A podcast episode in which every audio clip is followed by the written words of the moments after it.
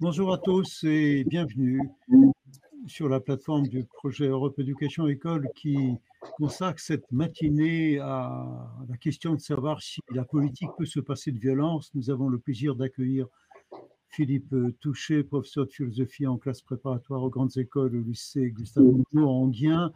Nous sommes euh, entourés de toute la curiosité, tout le dynamisme euh, des élèves du lycée Jean Rostand à Caen, du lycée Ananaï à Bucarest, du lycée euh, euh, Xavier Mallet du Teil, et je n'oublie pas notre collègue du lycée franco-allemand d'Hambourg, M. Crouzet, ainsi qu'Antoine Châtelet, qui récupère à sa façon le lycée Jean-Pierre Vernon à Sèvres.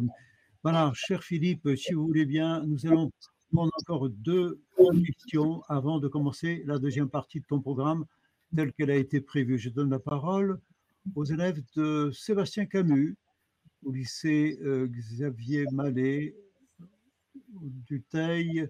On pense très spécialement à vous. Merci pour votre présence ce matin. Je vous laisse l'antenne. D'accord, merci bien. Euh, alors moi, j'ai juste une petite question euh, de dialectique, euh, notamment quand vous avez parlé de l'anarchisme. Tout au long du coup de la conférence, vous avez dit que c'est l'État qui du coup usait de violence, mais du coup ça, ça légitime l'idéologie anarchiste qui du coup veut abolir l'État, non? Enfin moi, c'est la conclusion que j'en ai tirée. Et aussi, vous présentez l'anarchisme comme un synonyme de chaos, mais ça ne sert pas plutôt l'anomie à la place de l'anarchisme, puisque dans l'anarchisme, on trouve un certain ordre, un certain, un certain sens, même parfois des lois et une, juridiction. Notamment, j'en ai pensé à anarchiste euh, bakouninienne, où il y a des lois, il y a des textes de loi, il y a des juristes. Du coup, je voulais euh, bien votre avis là-dessus. Merci. Euh, je, vais répondre le plus rapidement possible, le plus simplement possible. Alors, il faut distinguer l'anarchie et l'anarchique. Ça me paraît tout à fait décisif. C'est-à-dire que ce que j'essaye d'expliquer simplement, c'est que il y a une tendance anarchique dans toute existence politique, c'est-à-dire une tendance à ce que les individus contestent euh, l'ordre de l'état de droit et euh, ont tendance à en revenir à leurs droits naturels. Donc en effet, l'anarchie n'est pas en soi euh, nécessairement euh, destructrice. Elle n'est pas d'ailleurs en soi nécessairement violence, mais simplement elle contredit à l'idée qui gouverne en effet tous ces auteurs dont nous parlons, qu'il faut, pour créer un état de droit, un appareil d'état dominateur un appareil d'État qui, par conséquent, assure la cohésion d'individus qui auraient tendance chacun à retourner à leur droit naturel. Donc, euh, il y a à bien distinguer ce que Machiavel appelle la tendance finalement anarchique euh, de tout individu dans l'ordre politique d'une anarchie qui serait un projet politique. Hein. Dans l'esprit de Machiavel, l'anarchie ne peut pas être un projet politique pour une raison très simple, c'est que on ne peut constituer un État que par la domination d'un prince qui, qui, qui, qui, supprime, qui réduit, qui divise les tendances centrifuges des pouvoirs individuels. Voilà les tendances centrifuges du pouvoir individuel. Alors bien sûr, vous pourriez dire que peut-être c'est l'État lui-même, c'est d'ailleurs ce que je suis en train d'essayer d'étudier, hein, n'est-ce pas Que c'est l'État lui-même en tant qu'il use de violence, en tant que l'État lui-même comme appareil, je dis bien comme appareil, use de violence, qui peut-être engendre cette anarchie, n'est-ce pas Engendre cette, que, sa violence engendre de la violence. Ça, c'est une, chose qu'on va essayer de voir maintenant, si vous voulez. Euh, c'est tout à fait recevable comme objection.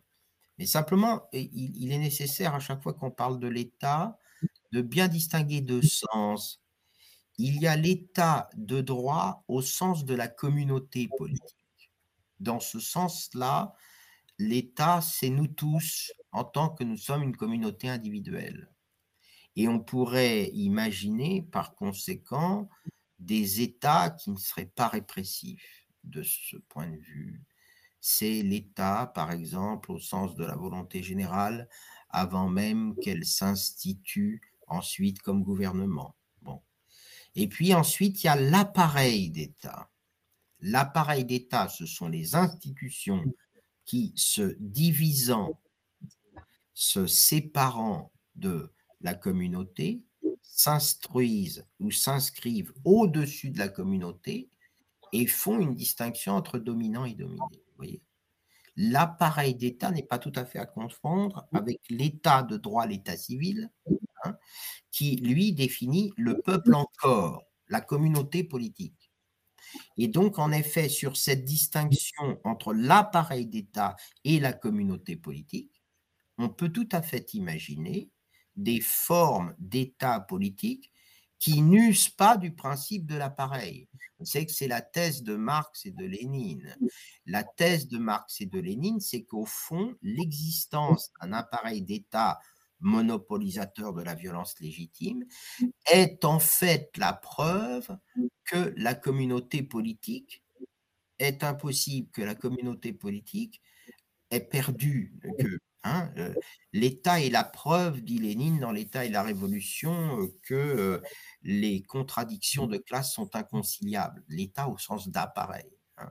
Et c'est la raison pour laquelle il dit, lui, voilà, tout État, tout État comme appareil l'État, et l'État de la de l'exploitation, de la domination d'une classe sur une autre. Autrement dit, il n'y a pas de communauté politique.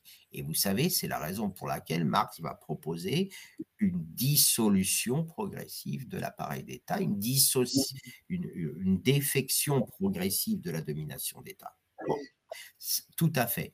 Mais c'est pas exactement là où nous en sommes, si vous permettez, parce que euh, nous, d'abord, nous n'en sommes pas là parce qu'effectivement, il n'existe pratiquement plus de société, malheureusement, sans appareil d'État.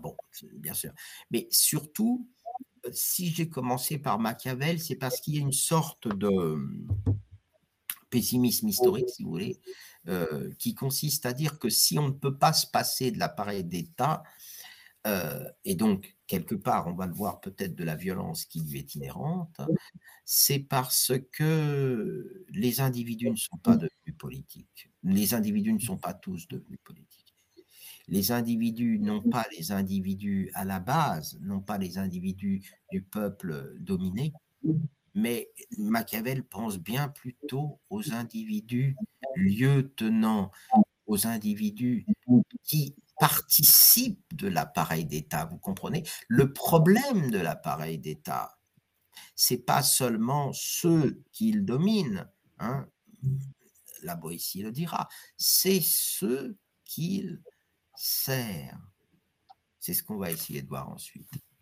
Merci, Philippe. Je voudrais prendre une dernière question avant de passer vraiment à l'exposé proprement dit. Au lycée Jean Rostand à Caen, j'ai l'impression qu'ils sont prêts une brève question, si possible, avec une réponse également euh, pas trop longue. Nous sommes dans les temps. Et il y a beaucoup, beaucoup, beaucoup de questions. Cher Benjamin, la parole est à vous. Vas-y, tu parles fort. Le micro est là, de toute Enlève ton masque. Ok. Euh, bah, bonjour. Bonjour. Euh, ma, ma, question, c'est est-ce que dans, bah, dans le cas de la violence légitime, l'État doit nous obliger à nous vacciner? Il rigole. Bon. C'est qui rigole. Deuxième question pour euh, les associés, s'il y en a une. Il n'y en a pas. Oui, il y a pas. Non. En un mot, cher Philippe, parce que j'aimerais donner la parole aussi à Alain qui euh, va nous quitter d'ici peu. Excusez, euh, la deuxième question, maintenant. Oui. Vas-y. Euh, nom, au, nom, du principe. Alors, au nom du principe de deux, obéissances civiles. de deux obéissances civiles, peut-on se révolter contre l'État? Je reprends la question. Au nom du principe de deux obéissances civiles, a-t-on le droit, le citoyen a-t-il le droit de se révolter contre l'État? Bon, courage.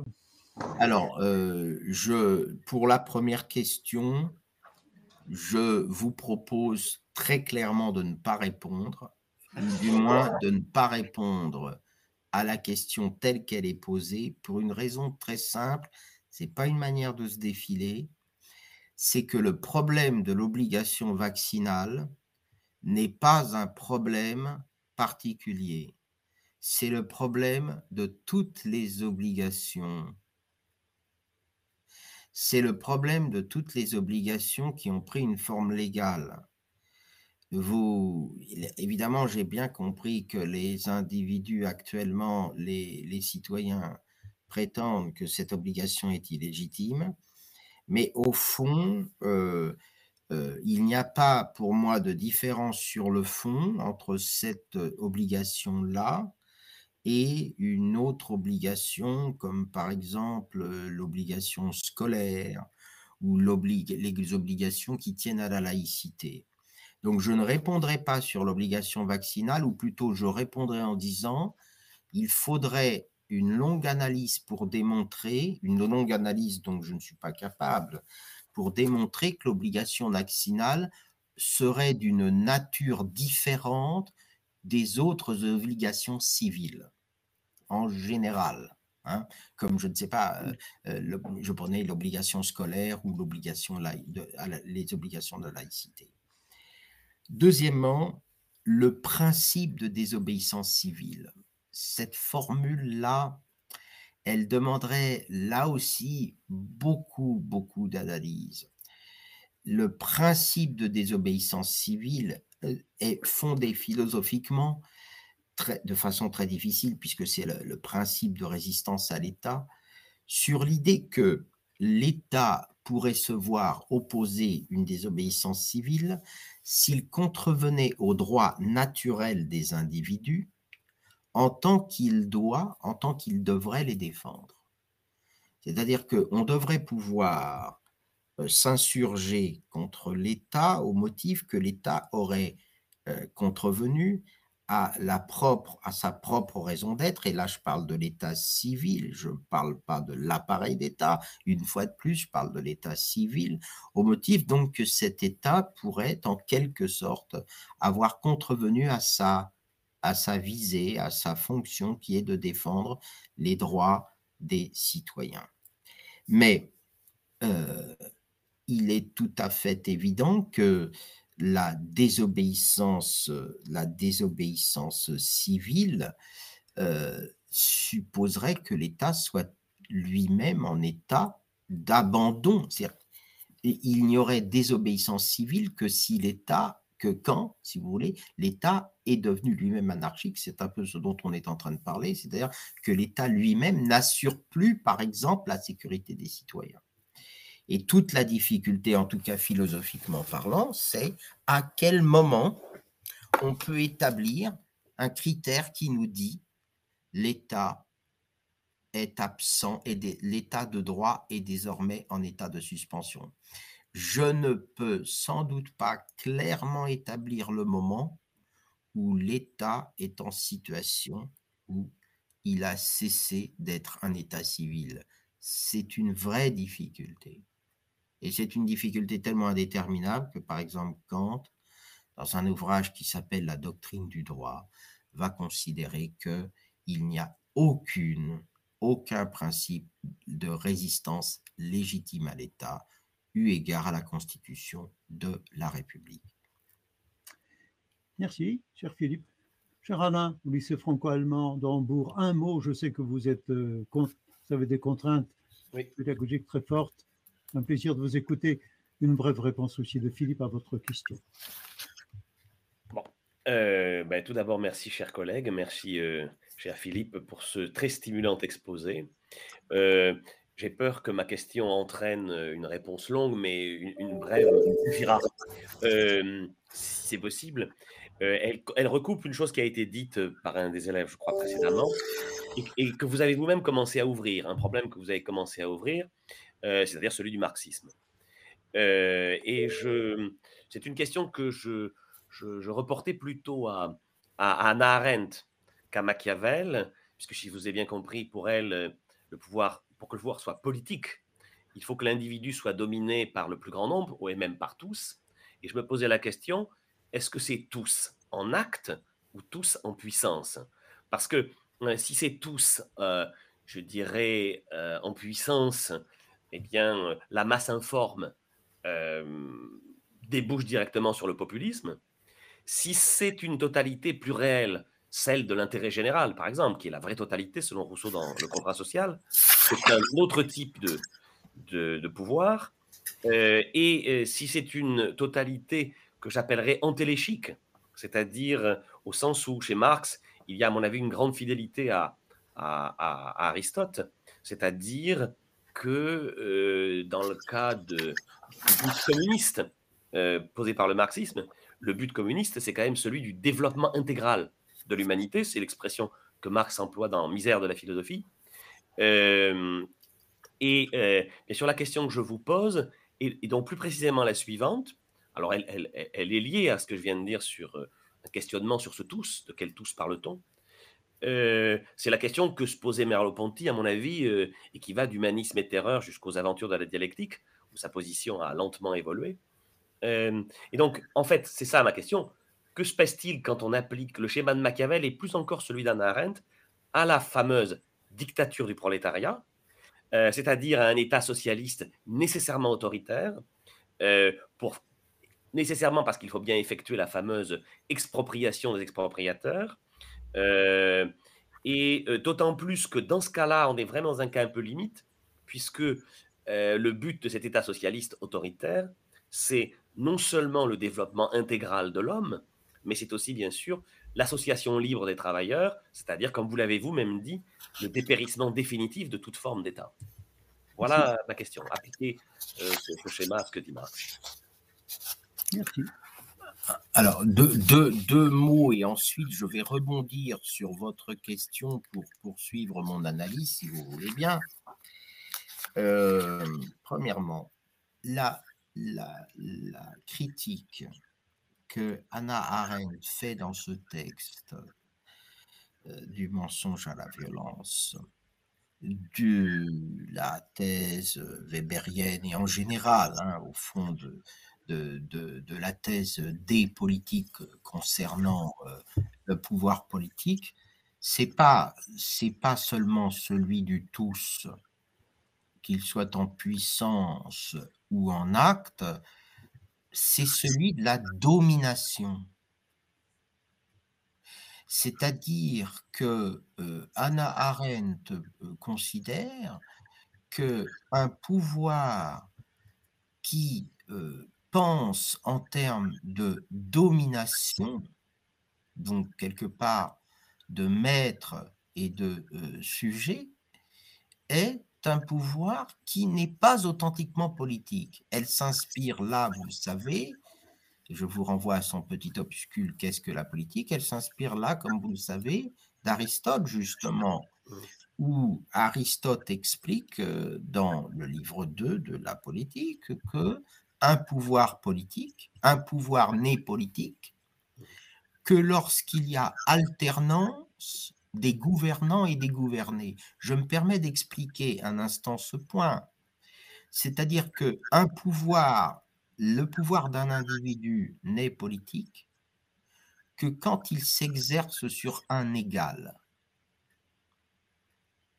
Un pouvoir de domination, qui est un pouvoir despotique, si je prends en quelque sorte le terme grec, un pouvoir de domination est un pouvoir qui s'exerce sur un non égal.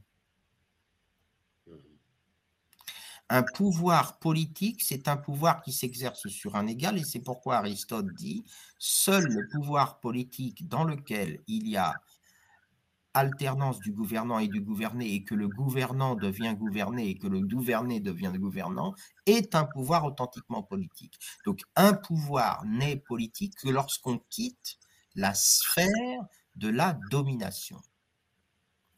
Ce qui m'amène à vous répondre sur le second point. Et donc, d'une certaine manière, de reprendre mon parcours. Anna Arendt elle-même, dans ce même texte, analyse le changement de paradigme que constitue le marxisme et notamment le texte de Engels, Théorie de la violence, qui se trouve dans l'anti-During, c'est-à-dire un des textes autonomes, si je peux dire, de Engels, Théorie de la violence. Pourquoi changement de paradigme? Pourquoi est-ce que, tout en suivant, comme vous le savez, l'inspiration euh, de, de, Machiavel, hein, n'est-ce pas? Pourquoi est-ce que euh, Marx et Engels modifient euh, largement le problème? Mais pas parce que le, sens même, de la notion de violence est modifié. Dans l'esprit où nous l'avons vu jusqu'alors, la violence était un acte de force, un acte de violation, d'illégalité destiné à restaurer la légalité républicaine, pour le dire simplement. Et par conséquent, la violence était un simple instrument, un simple moyen destiné à s'auto-défaire, à s'auto-supprimer dans euh, la restauration ou dans la fondation du droit le marxisme va changer la signification de la violence parce qu'il va faire de la violence non pas euh, une réparation, non pas une refondation, mais un indice de la révolution. C'est-à-dire que la violence apparaît comme un moyen par lequel un système social ancien résiste à son propre dépassement historique,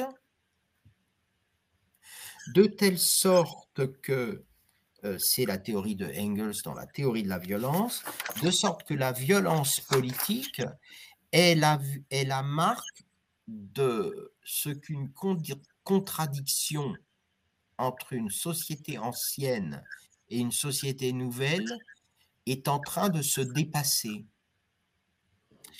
ce que la violence révolutionnaire détruit, ce n'est pas un ennemi qui lui fait face.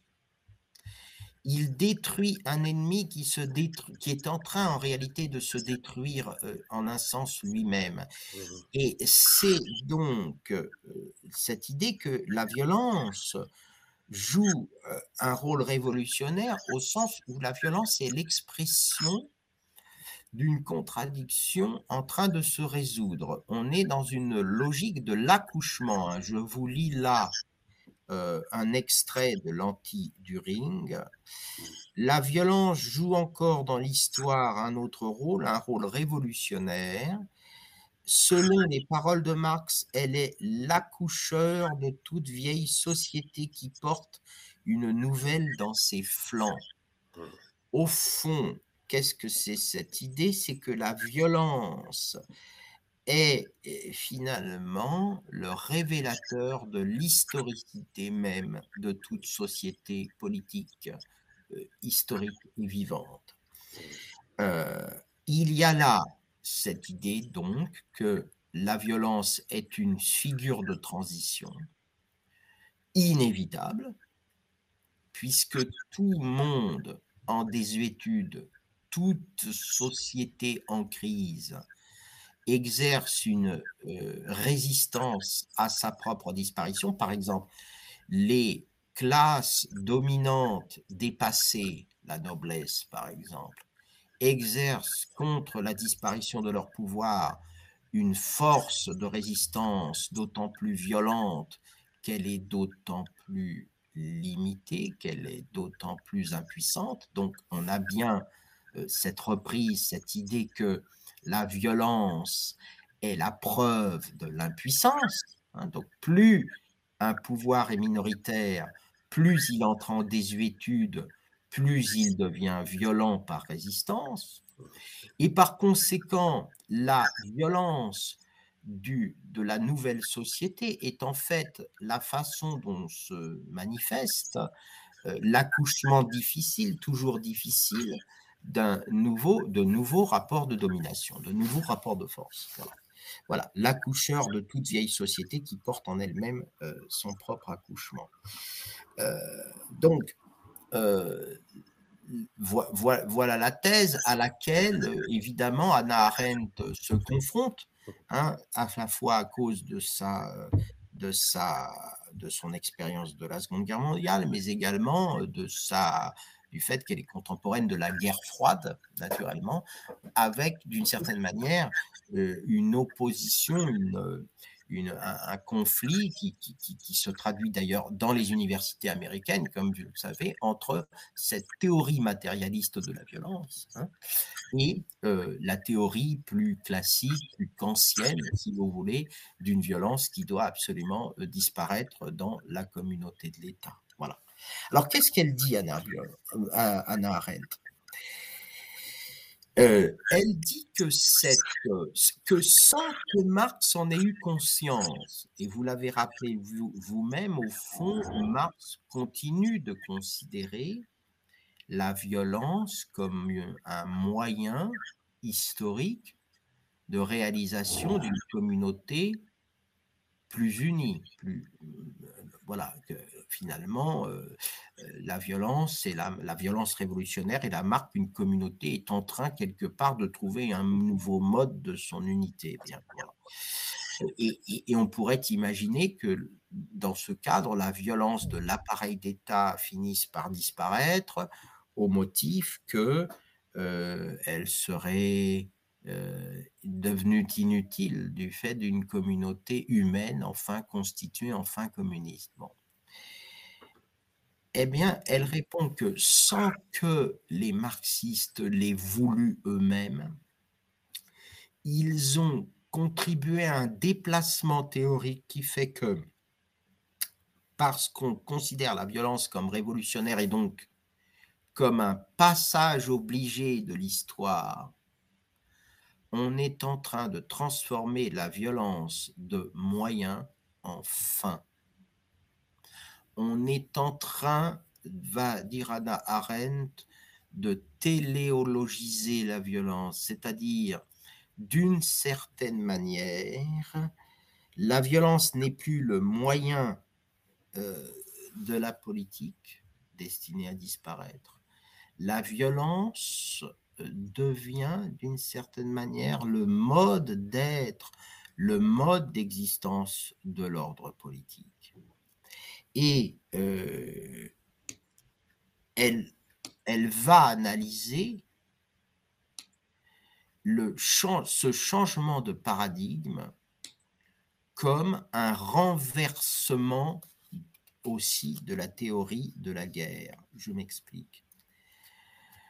Dans le paradigme ancien aristotélicien, même machiavélien, finalement, euh, la euh, guerre étant l'instrument de la politique, elle est la continuation momentanée de la politique par d'autres moyens.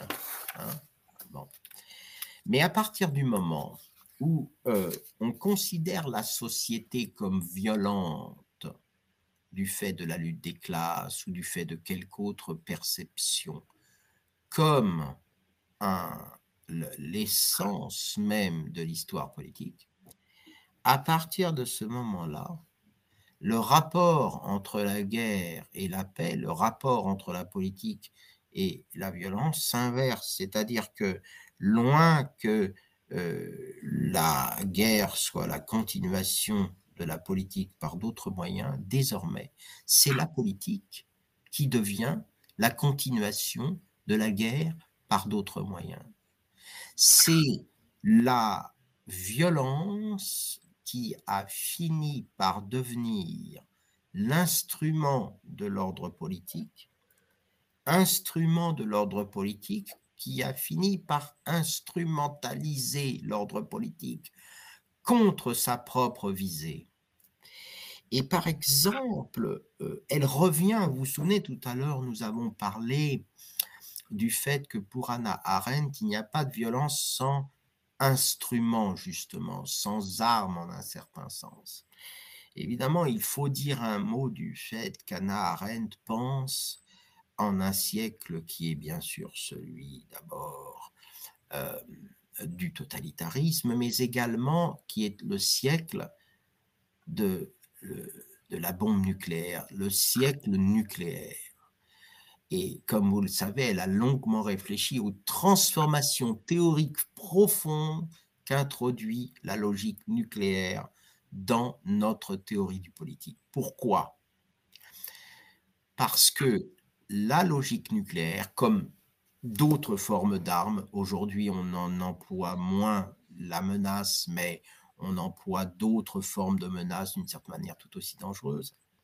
La logique nucléaire est un instrument dont les effets est impossible à définir, dit-elle. C'est-à-dire que euh, c'est la première fois que les peuples inventent une arme dont ils ne peuvent pas qualifier les faits. Et comme ils ne peuvent pas qualifier les faits, il est désormais impossible de savoir quelle fin peut servir cet instrument, vous comprenez Il est impossible d'affirmer que cet instrument va se mettre au service de quelque fin politique qu'elle soit, puisque cet instrument a des effets sans fin. Et par conséquent, le règne de l'instrumentalité des armes n'est plus le règne d'une violence résiduelle, d'une violence résiduelle anarchique, d'une violence résiduelle individuelle. Elle est le renversement de la hiérarchie entre l'État et la violence. L'État désormais a pour fin de maintenir la violence sous une forme toujours instrumentale plus développée, nous le voyons, l'État sous toutes ses formes, celle des armes, celle de la surveillance, celle euh, de, des forces de l'ordre, etc., devient toujours plus répressif, sans qu'on soit capable de dire, finalement autrement que peut-être verbalement, à quelle fin politique cette répression sert finalement. C'est pour ça que le sens de la question de l'élève de tout à l'heure se, justifie en un certain sens. Le problème n'est pas que l'état de droit use de la violence. Le problème, c'est quand l'état de droit fait de la violence, c'est-à-dire de l'ordre établi par la violence, l'unique fin elle fait de ses moyens d'exercice sa propre fin. L'ordre devient finalement sa propre perpétuation. Et Anna Arendt conclut son analyse en disant que finalement, ce retournement moyen-fin, cette violence devenue l'alpha et l'oméga de l'efficacité politique, elle mène à l'impuissance. Elle mène à l'impuissance. Pourquoi elle mène à l'impuissance? D'abord pour des raisons strictement matérielles. Plus vous augmentez, dit-elle, les armes, plus vous les divulguez. Et plus vous les divulguez, plus les sources de contre-pouvoir anarchiques vont s'augmenter plus vous avez des armes, plus vous avez des instruments. Si vous voulez, chaque instrument, chaque moyen étant devenu disproportionné, chaque fois qu'un individu, un groupe d'individus, chaque fois qu'un individu, un groupe d'individus armés euh, se, se, se, réalise dans sa violence, il devient un contre-pouvoir absolu contre le droit.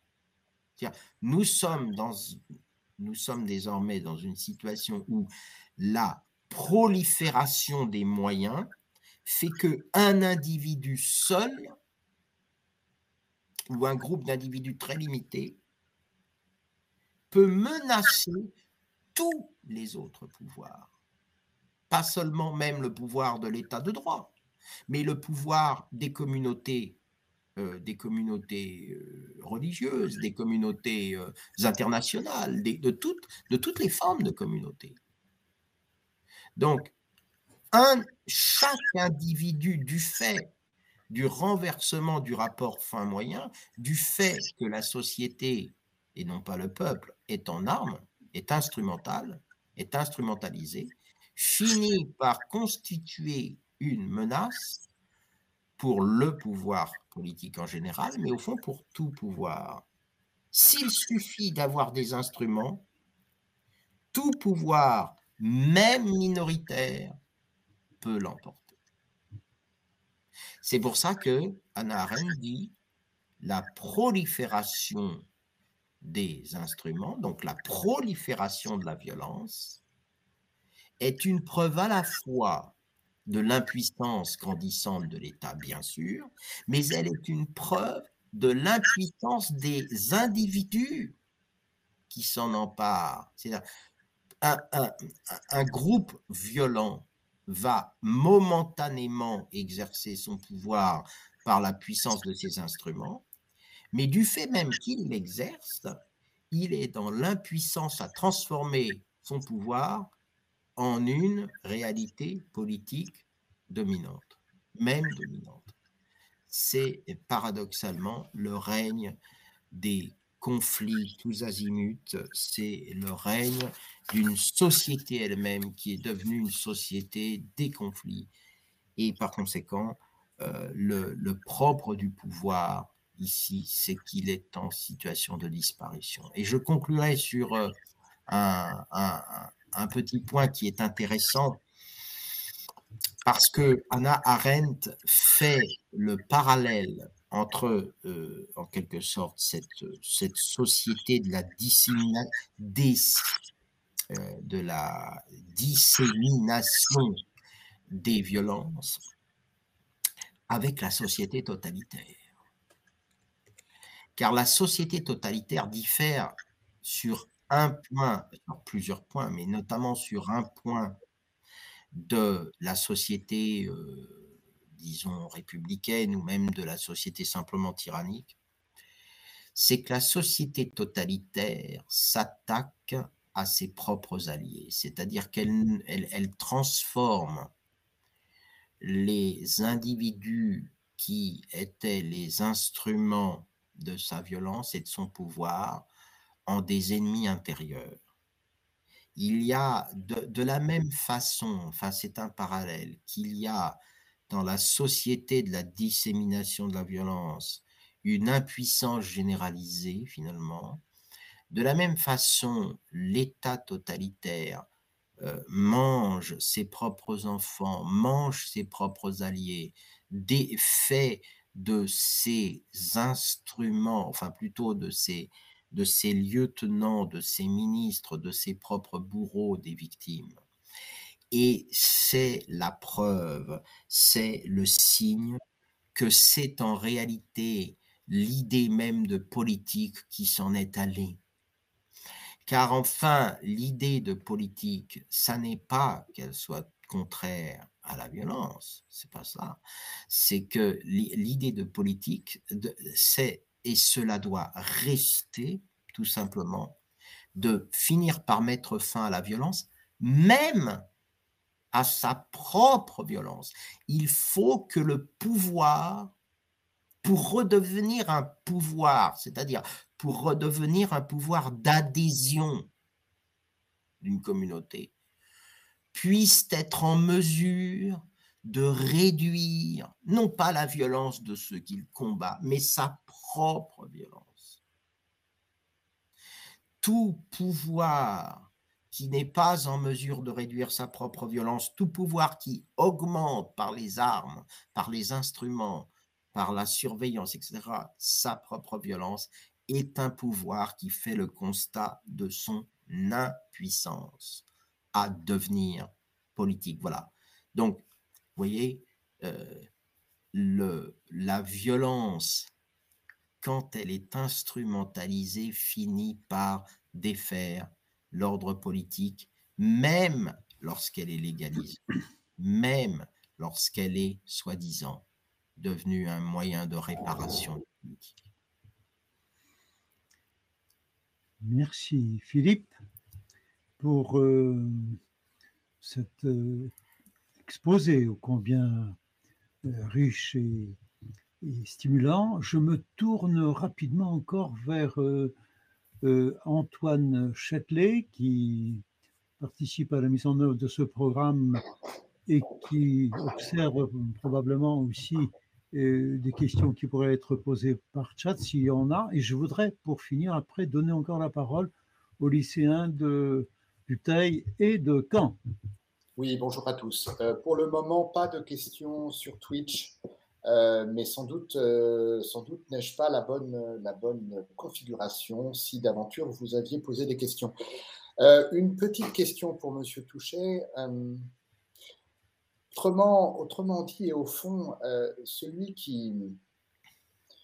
Euh, le tyran ou, l'homme totalitaire, c'est celui qui ruine l'unité dont vous avez parlé et l'unité chez Machiavel comme à la fois le réformateur et le restaurateur et le fondateur. Et au fond, je, je, je m'interroge sur la, sur la position de Hobbes, qui ne dit pas dans son texte, mais euh, c'est un peu ça que ça veut dire mieux vaut Caligula que rien du tout. Est-ce que Caligula est un tyran, est un homme total au sens de homme totalitaire, ou c'est un, c'est au fond un bon politique? Alors, euh, tout d'abord, euh, euh, il y a une, distinction qui est faite par Anna Arendt entre la tyrannie et le système totalitaire. C'est-à-dire que donc le tyran exerce son pouvoir à partir de la violence, donc il met en œuvre le pouvoir politique dans un monde de violence et, euh, grâce à la violence. Mais la différence que fait Anna Arendt avec le système totalitaire, c'est que euh, le, pouvoir, le système totalitaire est lui fondé sur la violence. C'est-à-dire que Caligula est un tyran, il a pris le pouvoir par la violence et il y revient euh, à des peut-être à de nombreuses reprises, mais il ne, il ne pense pas que la société soit la perpétuation de la guerre contre l'ennemi intérieur. Il ne pense pas que il ne pense pas que la communauté soit impossible. Il veut s'arroger les bénéfices de la communauté, il veut privatiser une partie du pouvoir, oui, mais ça ne signifie pas qu'il est devenu le que, dans une sorte de désespoir de la raison, il croit que la communauté est tant impossible que l'ordre politique soit la perpétuation de la guerre par d'autres moyens. Alors que dans le, dans le système totalitaire tel que pensé en tout cas par Anna Arendt, euh, c'est pas seulement un pouvoir qui use de violence, hein, car tous les pouvoirs usent de violence, et même de violence politique. Hein. Ne, nous, ne, nous, y trompons pas. Hein. Kant, de ce point de vue-là, avait bien raison de dire qu'il suffit d'entretenir, je ne sais pas, des services secrets et une armée payée pour euh, qu'on soit assuré que l'État va faire usage de la violence. Je vous renvoie au projet de père perpétuel là-dessus. Bon. Mais euh, donc tous les pouvoirs font usage de violence à des degrés divers, euh, euh, au commencement ou pas. Le tyran, c'est plutôt au commencement, etc. Mais la différence, c'est lorsque dans la je ne sais pas si on peut dire l'idéologie, mais dans la philosophie politique sous-jacente à cet ordre, à cet ordre totalitaire, la violence est devenue, la violence, c'est-à-dire l'impossibilité du droit, l'impossibilité de la paix, est devenue le fondement même du pouvoir. Ça n'est plus la violence qui veut établir un pouvoir d'adhésion. Ça n'est plus un pouvoir qui veut établir finalement la restauration des individus dans leurs droits. C'est un pouvoir qui dit tout individu est une menace pour l'État et par conséquent, tout individu est un ennemi de l'État. Voilà.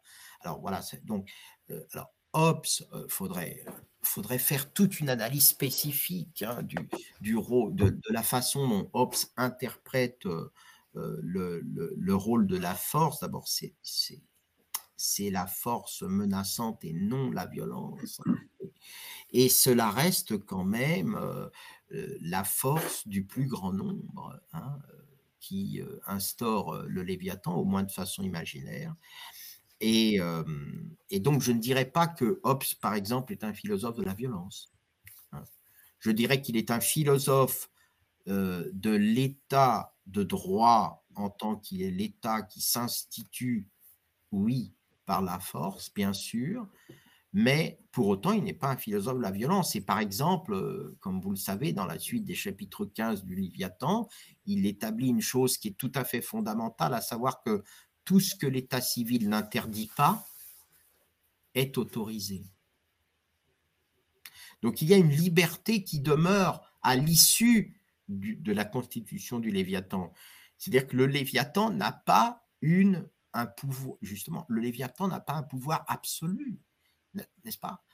Donc, et, et le pouvoir politique ne doit pas être absolu, puisque je reviens à ce que je disais au tout départ à propos d'Aristote, un pouvoir politique, c'est un pouvoir de l'égal sur l'égal. Si tu es un politique, tu dois penser que ton pouvoir t'est donné par celui à qui tu as, à qui tu euh, à à qui tu à qui tu ordonnes, par exemple. Donc, euh, si, je dis, euh, si je dis que j'ai devant moi euh, un ministre, le pouvoir qu'il a sur moi est politique dès lors que je sais qu'il est le ministre, c'est-à-dire le représentant d'un gouvernement qui lui-même me représente, qui lui-même a sa source dans mon propre, finalement, pouvoir.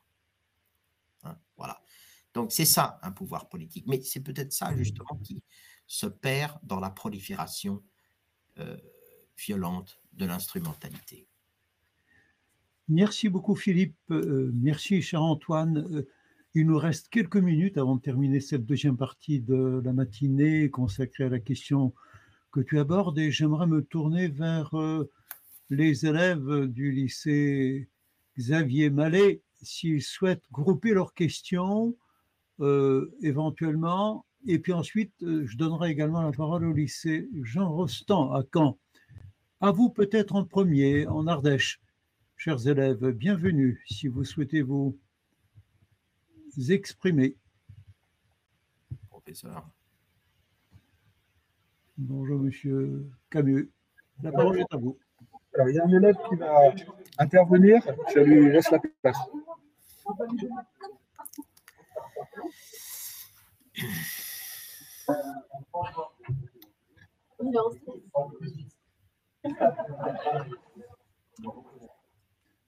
Je me permets de vous suggérer couper le haut-parleur dans votre salle, s'il vous plaît.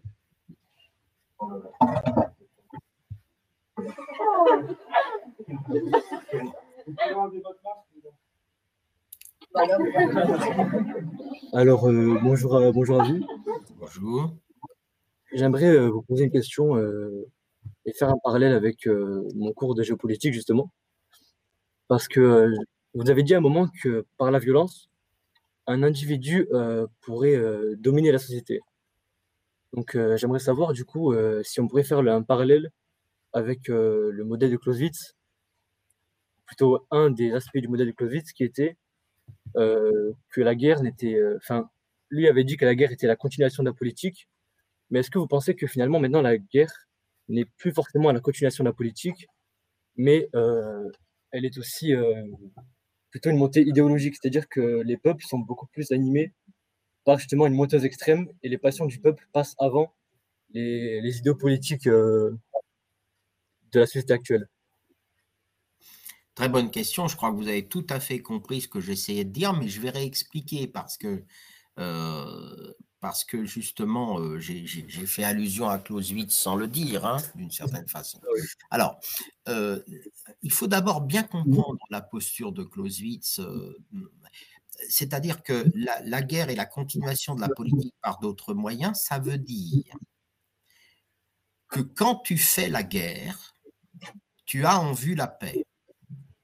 C'est-à-dire qu'il n'y a pas de guerre utile et encore moins de guerre juste si on ne prévoit pas d'emblée de sortir de la guerre par le droit, car le droit est la fin de la guerre. Euh, donc, en d'autres termes, tous ceux qui euh, déjà postulent la guerre absolue, la guerre totale, la guerre sans fin, la guérilla, la guerre de basse intensité. Toutes ces personnes postulent que la guerre n'est plus l'instrument de la politique, mais d'une certaine manière sa fin. Bon. Alors, mais qu'est-ce que ça veut dire qu'il faut mettre, qu'il faut avoir en vue quand on fait la guerre de vouloir faire la paix? Ça veut dire que le moment de la guerre, c'est le moment où je vise la destruction, la mort ou l'aliénation de mon ennemi.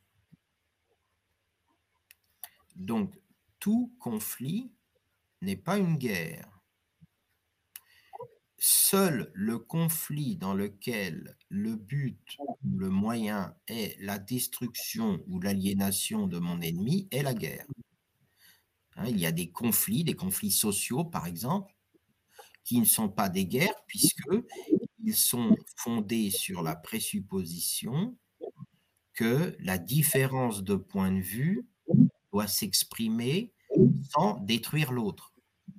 Hein, j'ai presque envie de dire, c'est comme, le, c'est comme les jeux, l'opposition des intérêts ne suppose pas que je détruise l'autre ou que je menace l'autre de mort. Bien.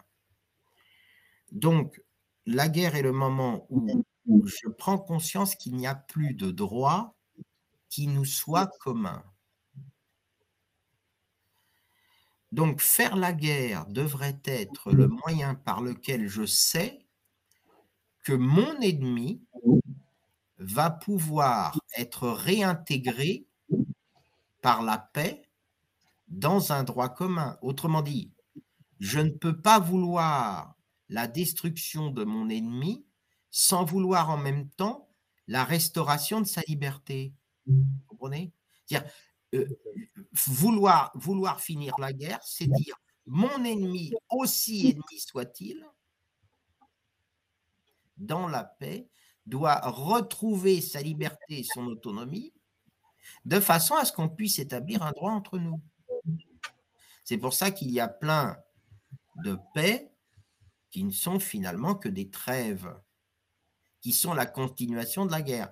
La, la, paix de 1918, par exemple, la, et le traité de Versailles, on le sait très bien. Hein. le traité de Versailles, dans la façon dont il était fait, parce qu'il était un traité de revanche, a été l'un des, ferments de la Seconde Guerre mondiale, hein, parce qu'il était la continuation de la guerre par d'autres moyens.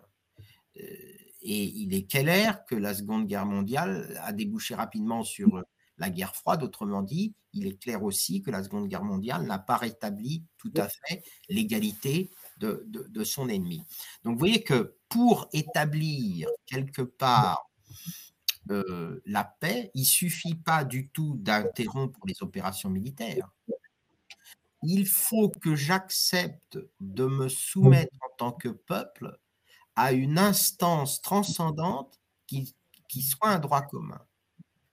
Il faut que j'accepte de refaire société en droit avec l'autre.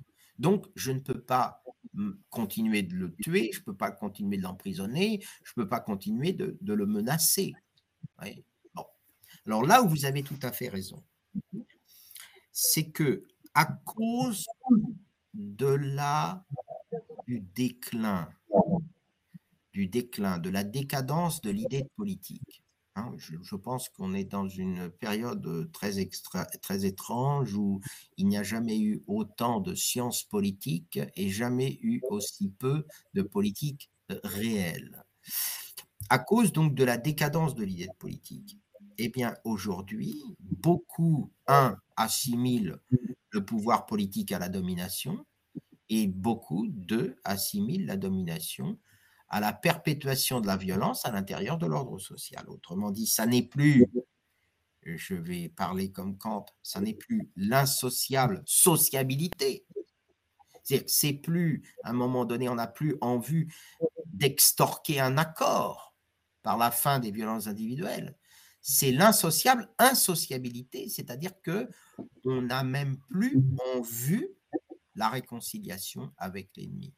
Et je, je, vais terminer par une anecdote, mais qui a son importance. Euh, lorsque, à la fin de la guerre d'Algérie, euh, les Algériens du FLN euh, étaient en, en, train de se battre avec, la France, même si De Gaulle était en train de, négocier, donc un peu avant les accords d'Évian, une délégation algérienne qui est reçue par Mao. Bon.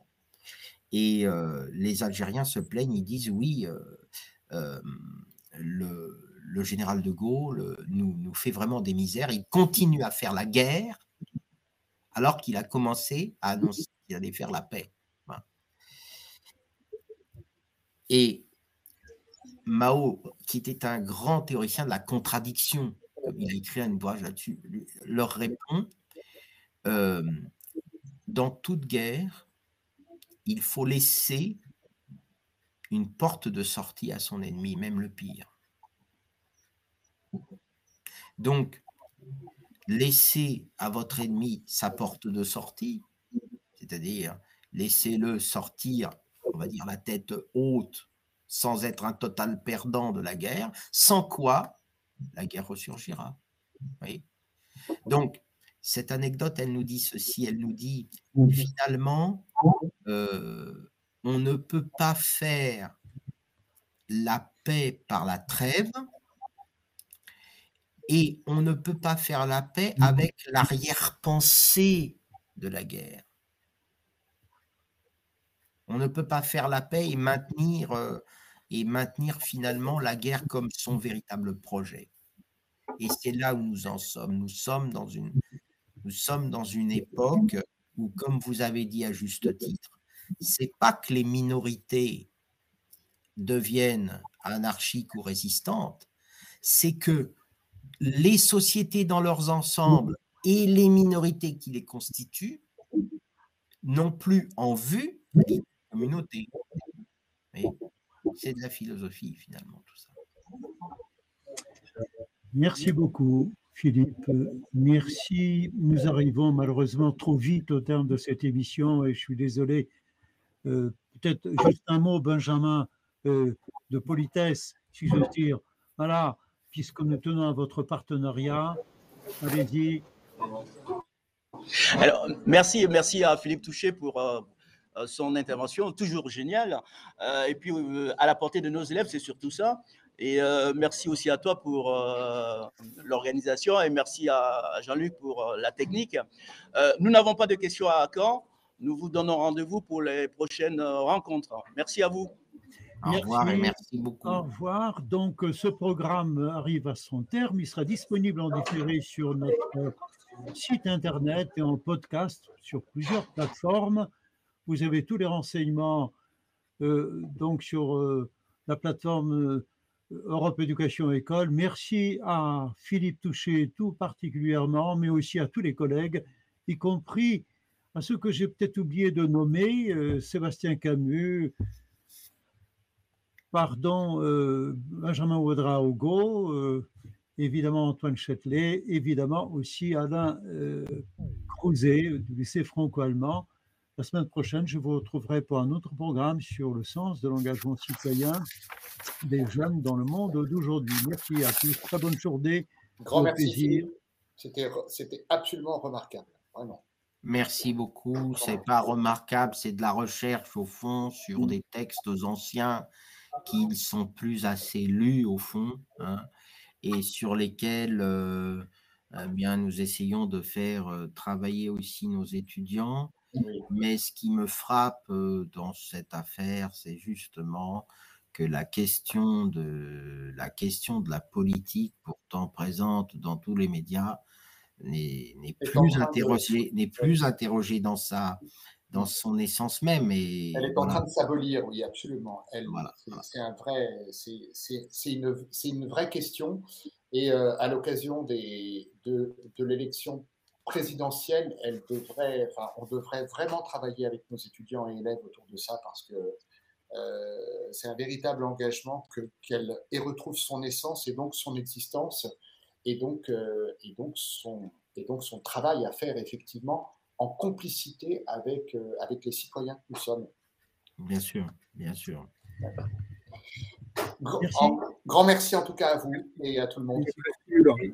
Un petit indice oui, Sébastien. Oui, je dis merci, c'est effectivement très, très stimulant. Et là, nos étudiants en géopolitique, ils ont vraiment euh, tiré un grand profit de, de, cette conférence. Merci beaucoup. Mais c'est un cours de géopolitique euh, qui est fait par un, euh, en philosophie ou pas du tout, non? Alors, on a groupé, nous, trois, trois spécialités. Donc, moi, je suis professeur de philosophie humanité. On avait nos élèves de géopolitique et nos élèves de sciences économiques et sociales, vu qu'il y avait Max Weber dans la conférence. Donc, on a groupé euh, trois spécialités ensemble. C'est vrai que c'est les étudiants de géopolitique qui se sont montrés les plus réactifs. Oui. dans nos cours classés par thème un certain nombre de prestations, contributions très très précises sur le même sujet donné par Philippe Touché. Euh, c'est indiqué sur notre site. Euh, il suffit de prendre le chapitre de la politique et vous avez euh, oui, et, d'ailleurs, je, n'ai pu dire sur Weber que des choses très rapides, malheureusement, parce que le format là, du, de l'intervention est très court.